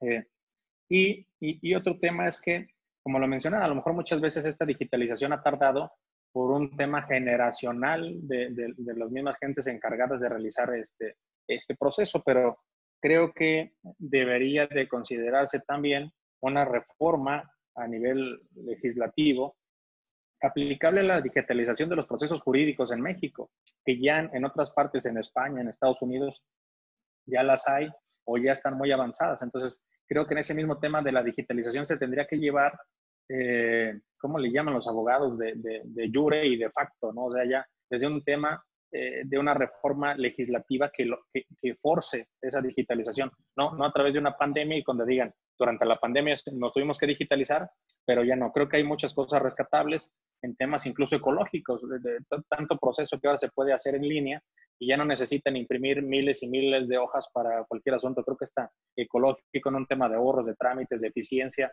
de cumplir la, la misma digitalización que ayude a hacer la justicia pronta y expedita, ¿no? O sea, donde en todos estos trámites, eficientizando procesos, eh, se reduce. Y la otra que en estos temas en, línea, pues pueden estar trabajando 24/7 los 365 días y no solamente en horarios de oficina, ¿no? Y en esos horarios de oficina, dependiendo de la carga laboral, creo que también es complicada.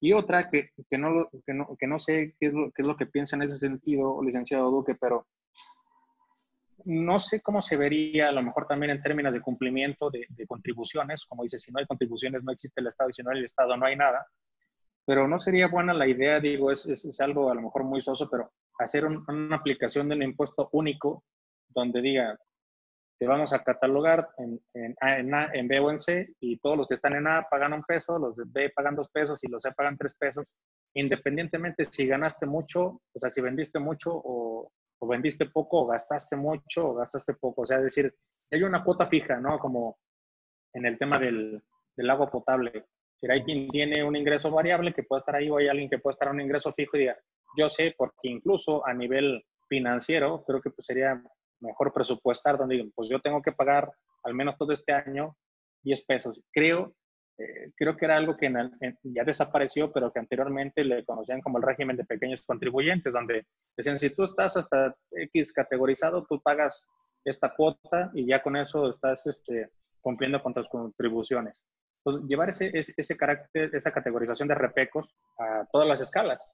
Es decir, donde hay los de 10, los de 100 y los de 1000, los de un millón, pero ya quitándonos tanto problema de tanta revisión y donde haya un ingreso que se puede presupuestar para el contribuyente, pero que también puede ser presupuestado por, por, por el gobierno, donde diga yo con este número de contribuyentes ya sé que mes a mes puede estar recibiendo sí o sí este número de ingresos. Y creo que quitaríamos a lo mejor tantos problemas que se tienen hoy en día de revisiones, incluso, y, y, aquí lo noté hace rato, creo que luego a veces hay más miedo al, al, mismo fisco que a la violencia que se genera, digo, al menos en, hablando en términos empresariales, ¿no? Es, es algo lo que mayormente porque se tenga algo o no se tenga algo eh, preocupa, ¿no? El, el siempre estar, estar ir al siguiente día a trabajar eh, y la gente que está sobre todo metido en esto, decir, no sé cuándo vaya a llegar Hacienda, no sé cuándo va a llegar el Seguro Social, no sé cuándo va a llegar Finanzas o no sé cuándo vayan a llegar todos. Entonces, a lo mejor hasta quitar ese miedo y dejar a todos los, los empresarios y emprendedores de trabajar de manera libre sabiendo que están cumpliendo con esa cuota. Exacto. Sí, el, el Ah, desde hace varios años en el tema, en el ámbito jurídico, se ha venido apostando sobre todo, por un lado, lo, que platicamos, la digitalización, y en algunas otras áreas lo que he visto es por lo que se ha estado apostando es por el tema de la oralidad, que es más que nada eh, hacer un juicio sumario. Entonces, vas contra facilidad y substanciación digital o contra celeridad en un procedimiento legal. lo vemos mucho en temas mercantiles, sobre todo ahora en los temas penales, que se da, está de moda los famosos juicios orales. En los juicios orales, al final del día, sí existe también un tema de utilización de, de medios digitales, porque entonces estás en la audiencia oral, estás con el defendido, estás con el juez, está el juez. Lo que sí es que esta, este tema de la oralidad está haciendo y obligando que ahora sí el juez esté presente en las audiencias, presente en el desahogo de pruebas. La ley te establece que el juez debe de estar presente en todas las audiencias. Sin embargo, en la práctica y hasta hace unos años, salvo en las materias que ya se utilizan de forma oral, el juez no salía de su despacho, no sale de su privado. El que lleva las audiencias es el secretario de acuerdos. El que saca las copias es la persona que te está atendiendo directamente en, el área administrativa. El que realiza el proyecto de sentencia no es el juez, es el proyectista. Entonces el proyectista va con su proyecto y si al juez le gusta o coincide, le da el palomazo y si no, se lo regresa para que lo corrija. Entonces, estamos en un tema sí, al menos en nuestra materia, yo lo veo mm, mejor, más óptimo el, uso de las tecnologías como se está dando. Y en otras, es imposible sustituir ese factor humano con un tema digital. Lo vemos en temas, en temas penales, en temas mercantiles, que están abiertos un poquito más a interpretación, dependiendo del comerciante o de las personas que estén involucradas. Está el tema de un desahogo de testigos, está desde temas familiares donde el juez mm, tiene que resolver con un interés superior, por ejemplo, en temas de menores, de hijos, un interés superior del menor. Tiene que velar por el menor, por la mejor protección que debe de tener él en su normal desarrollo y que sí lo veo imposible de sustituir con un tema de un juez electrónico, por ejemplo. ¿Sí? Entonces, eh, va a depender mucho de, la materia, el uso o la eficientización de las herramientas digitales que hay hoy en día. en relación a eso, sobre todo con el juicio en línea, para los juicios en línea, para incluso ahora en el tema de los juzgados federales, se utiliza la, firma electrónica, la famosa FIEL, precisamente para todos los trámites. Hay muchos trámites en gobierno, por ejemplo, para registros de marcas, para en Secretaría de Economía, en, fin, ya hay muchas dependencias a nivel federal que lo que te solicitan para poder realizar los trámites en línea es la misma fiel que tú ya tienes, ¿sí? Porque se supone que ya implementaron las suficientes medidas de seguridad y de encriptación de datos para que no se vea vulnerada o comprometida la información que tú estás dando en ese sentido. Entonces, se viene dando a paso lento, yo considero que se viene dando a paso lento el tema de la digitalización en, procedimientos, en temas legales. Pero también volvemos a lo mismo, porque es un tema de, de, cultura, es un tema cultural, porque al final del día, si bien utilizamos por ejemplo la firma electrónica, también con temas del Infonavit, con temas del Seguro Social, eh, también depende mucho del mismo presupuesto que esté destinado a cada una de las dependencias o a cada uno de los tribunales. Entonces, desafortunadamente no se les da o no tienen el, mismo poder económico un tribunal federal que un ministerio público en un municipio. No tienen el mismo acceso a, tecnología en un municipio que en una capital o que en una ciudad este, medianamente grande o que tiene más movimiento tecnológico o que está en la frontera o que tiene más derrama económica por turismo, por ejemplo. Entonces, son demasiados factores como para tratar de homologar y sobre todo en nuestro país, yo creo que todavía nos falta un, buen ratito para poder homologar ese uso de las tecnologías y sobre todo enfocado al tema legal, ¿sí? Y sobre todo por la materia. Pero sí, sí, sí, mm, ya se ven ciertos este, reflejos donde ya se está homologando ese, esa firma electrónica como medio de identificación única de las personas. No todas la tienen porque entonces ¿qué van a hacer los que, el, taquero que sí gana mucho dinero, volviendo al ejemplo del taquero, pero que nunca se dio de alta, pero entonces sí se compró una casa, entonces sí tiene poder adquisitivo, pero va a tener que hacer un juicio porque lo defraudaron. Entonces, es toda una, una, una situación aquí cultural que se viene dando. Entonces, si eres informal y no tienes firma electrónica, la vas a tramitar nada más para llevar un procedimiento legal y te vas a poner todo en el foco del huracán para que te puedan ya observar. Es un tema cultural que te digo, yo le veo, todavía falta un ratito, no es tan a, largo plazo como yo lo voy viendo, pero desafortunadamente pues, el, mexicano no, no, no es preventivo. ¿sí? No somos preventivos. Entonces, ahorita con la contingencia sanitaria, ya todos dijeron, ah, entonces ahora sí, todo en línea y todo en vía remota para que nadie se contagie y a nadie le pase nada. Lo importante o lo interesante va a ser ver si van a subsistir esas medidas como herramienta y las van a seguir desarrollando y mejorando o solamente se implementaron por este tema de esta contingencia. Es ahí donde va a ser lo, lo interesante, ¿sí? Al final del día. Pero sí, debería de haber una, y creo que ya, ya, ya, se había apostado por un tema de identificación único como se hacía en, como se hace en Estados Unidos, ¿no? Que tienen su, su ID, que es un número único que tienen todos los ciudadanos. Pero aquí tenemos nuestra curva, tenemos nuestra clave de lector, tenemos nuestra licencia de, de manejo, el tema del pasaporte, nuestro número de, de, cartilla militar. Entonces es un sinfín de, de números y claves donde hay información desbalagada y sí se debería de apostar también por una unificación de información a nivel nacional. Eso es, se debería de hacer y debería de estarse ya tratando de implementar. Así de sencillo. Entonces, eso sí, sí lo veo que ya es un tema que no se puede seguir evadiendo y que los mismos encargados de la administración pública también se están dando cuenta que ya no lo pueden aplazar más y que no lo deben de aplazar más. Entonces, no te extrañe que entre esta administración y la siguiente, bueno, quién sabe cómo nos vaya en esta, pero el, sí se va a seguir dando esa evolución y ese cambio a la digitalización de tanto de los servicios legales como de los trámites gubernamentales. Así de sencillo, tal cual. Incluso aquí en, en, San Luis Potosí se dio ahí un, beneficio fiscal para todos los que estuvieran haciendo trámites en finanzas, siempre y cuando los hicieran en línea.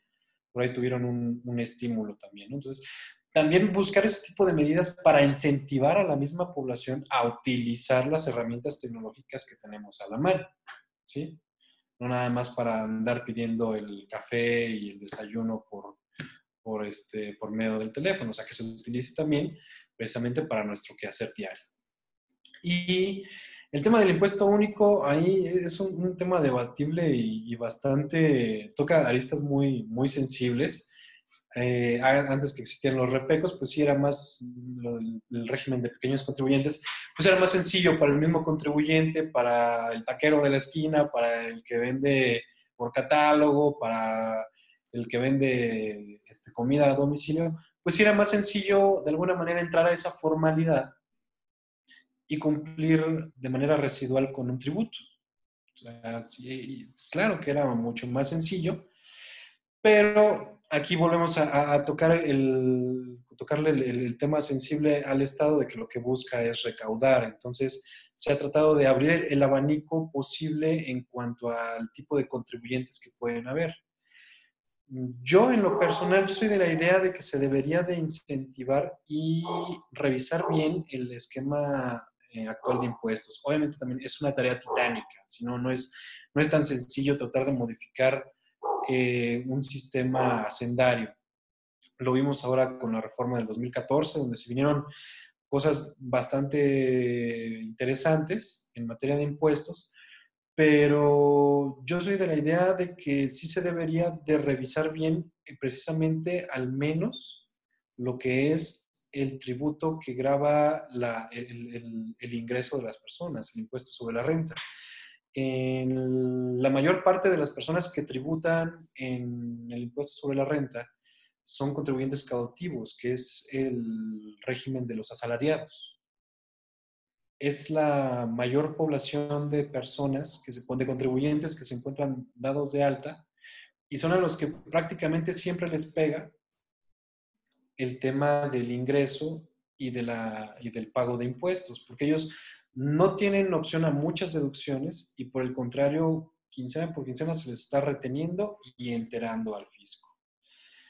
Yo sería de la idea, a mí se me hace muy interesante el esquema de tributación que existe incluso en Estados Unidos, donde sí existen distintos regímenes para tributar, pero aún así, para un empresario no es, no tributan de la misma forma un papá soltero a una mamá soltera, este, a un emprendedor que no tiene familia o a un empresario que sí tiene bastantes dependientes económicos.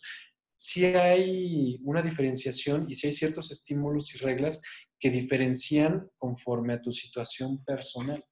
Entonces, yo siento que más bien por allí debería de ir el, esquema de tributación.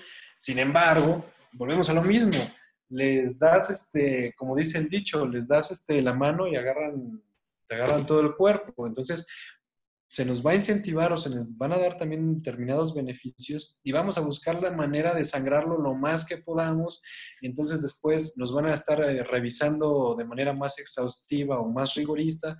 entonces nos vamos a enojar porque nos están revisando porque no queremos pagar. Es un tema ya eh, cultural que precisamente se ha venido modificando con esa brecha generacional. Entonces, mientras mejor se entienda eh, la obligación de contribuir al gasto público, sin abusar y tratando de que la gente informal pues, se regularice, eh, tampoco vamos a poder llegar a, un tema, pues, por ejemplo, de un impuesto único. Entonces, es eh, complejo, pero yo lo veo un poquito más como en el tema de la individualización de la situación de cada contribuyente. Obviamente es imposible regular todos los escenarios posibles, pero sí en la mayor parte de la población económicamente activa, tratar de diferenciar qué sectores son los vulnerables, qué sectores pueden contribuir un poquito más, qué sectores se puede apoyar más para que también apoyen el normal desarrollo económico del mismo país. Es como yo lo veo más, que un impuesto único. Excelente, excelente, licenciado Duque. Digo, yo, yo creo que aquí tenemos muchísimos temas de dónde cortarlo. La idea era tener una plática, una plática de una hora, ya casi nos fuimos a, a dos horas, pero le agradezco mucho el tiempo, el espacio y, y, y, yo creo que esto mismo, el, el, que tengamos mucho, mucho de qué hablar, muchas dudas que, que poder despegar, pues creo que abre la puerta para tener más sesiones como estas donde este mismo conocimiento se pudiera dar de, a manera de activismo, regalar ese conocimiento a la gente que muchas veces por recursos económicos no pudiera tener acceso a algún fiscalista, al menos tener en redes sociales, que yo creo que la mayoría de la gente en México, mucha de la gente en México tiene sí acceso a redes sociales y no un fiscalista, entonces poderle regalar poquita, mucha información de esto. Obviamente, el ideal, eh, como bien lo menciona, creo que es tener una ideología de, de planeación, abogacía preventiva y ver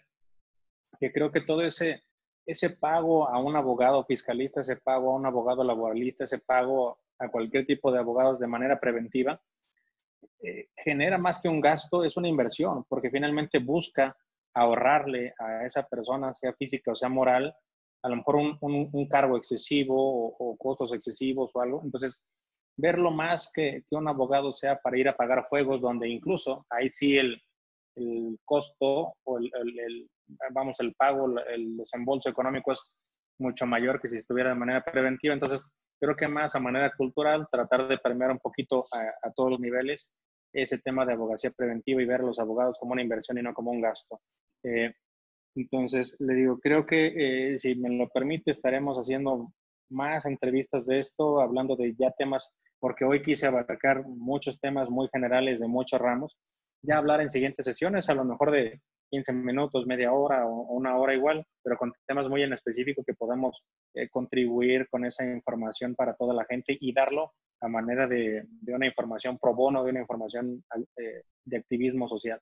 Sí, sí, sí, ahorita es, el, digo, de los temas que tocamos de cada uno salen horas y horas de, de, de debate y de disertación, pero sí, sin ningún problema, empezar a tocar eh, temas un poco más específicos para poder dar información más detallada, más completa y que se pueda saber qué hacer ya en, situaciones muy, muy particulares. En beneficio, obviamente, de, de, las personas, porque parte de lo que decíamos, ¿no? Muy apenas tienes para poder estar al día, entonces pues el ama de casa no va a ir a asesorarse con un fiscalista porque no tiene ni tiempo ni dinero para poder pagar a un profesionista, ¿no? O sea, es complicado, o las microempresas, las pequeñas empresas que muy apenas sacan para la nómina y ahí medio van solventando los trámites legales, los requisitos, todo lo que tienen que hacer en su quehacer. Digo, es complicado, es difícil, pero también o después se, van con un abogado que no está muy bien eh, familiarizado con la materia y se crean más problemas que pudieron haberse resuelto de forma muy sencilla. Y, con esta información y con estos videos, la idea es precisamente apoyar a todas estas personas que menciona, brindándoles cierta eh, consultoría o cierta guía de qué es lo que pudieran hacer. Eh, licenciado Duque, le agradezco mucho nuevamente el tiempo, el espacio. Esperamos vernos muy pronto. Le deseo una excelente noche eh, y vernos pronto ya no solamente en un tema virtual, sino ya personal. Eh, podernos este, dar un buen saludo y un buen abrazo. Gracias, igualmente, ingeniero. Que estés muy bien, muy buena noche. Muchas gracias. Gracias, hasta luego. Hasta luego.